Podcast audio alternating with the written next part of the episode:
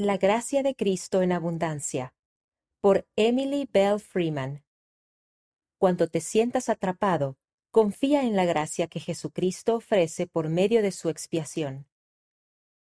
Hay una lección que recuerdo de mi clase de física en la universidad de manera precisa. Fue la única asignatura que estuve a punto de reprobar, y después de todos estos años, lo único que creo recordar de ella es la tercera ley de Newton. La ley dice más o menos así. Por cada acción hay una reacción igual y opuesta. En mi vida he visto cómo dicha ley parece cumplirse no solo en las cosas físicas, sino también en las experiencias espirituales. He visto cómo el Señor compensa la existencia de las fuerzas del mal con el poder de su gracia. Donde el pecado abunda a causa de la caída, también abunda la gracia a causa de Cristo y de su expiación. La gracia de Cristo en abundancia. Yo he sentido su gracia, es tangible, cuantiosa y lo suficientemente potente como para penetrar el corazón. Pablo lo describió diciendo que donde abunda el pecado, sobreabunda la gracia. Yo he sido testigo de tal verdad, aunque he sentido su gracia de forma potente en templos y capillas también he sentido la inmensa gracia del Salvador entre los muros de una prisión. Me siento atraída hacia los lugares parecidos a las prisiones, quizás porque tengo un hijo que estuvo encarcelado, o quizás porque sé lo que es sentirse atrapado por algo que uno es incapaz de vencer por su cuenta.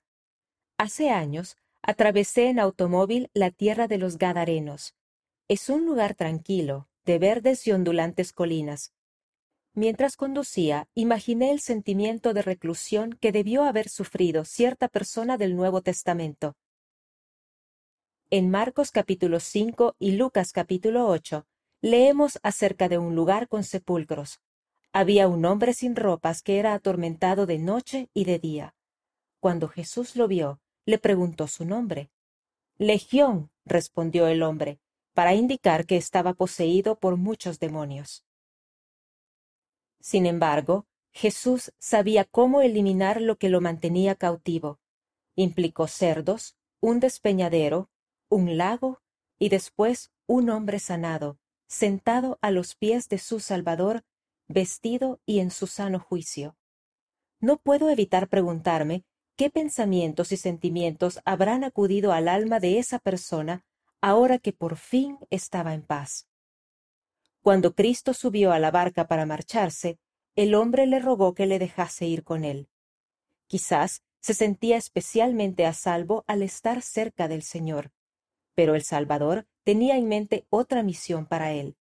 Jesús pidió al hombre que regresara a casa y contara a sus amigos lo que había sucedido. De modo que el hombre fue y testificó por toda la ciudad cuán grandes cosas había hecho Jesús con él trato de imaginar la vida del hombre antes de Jesús, antes de experimentar su gracia y su poder. Y siempre, de día y de noche, andaba dando voces en los montes y en los sepulcros e hiriéndose con piedras. Entonces aparecieron Cristo y su gracia, en el lugar preciso en el que él se hallaba atrapado, y la vida de cadenas, de cautiverio y hostigamiento de demonios fue reemplazada por el testimonio de la misericordia y del poder de Jesucristo. ¿Alguna vez sientes como si tu pasado pudiera destruirte? Hay alguien que ve lo bueno que hay en ti, independientemente de cómo haya sido tu vida, Él conoce tu nombre y tiene grandes cosas reservadas para quienes acuden al Señor. Desde donde te sientas atrapado, suplica su gracia. Confía en que está disponible en abundancia. Jesucristo te ve. Él puede ayudarte a vencer. Yo lo vi cambiar la vida de mi hijo. Jesucristo puede hacer lo mismo y lo hará por todo aquel que acuda a Él.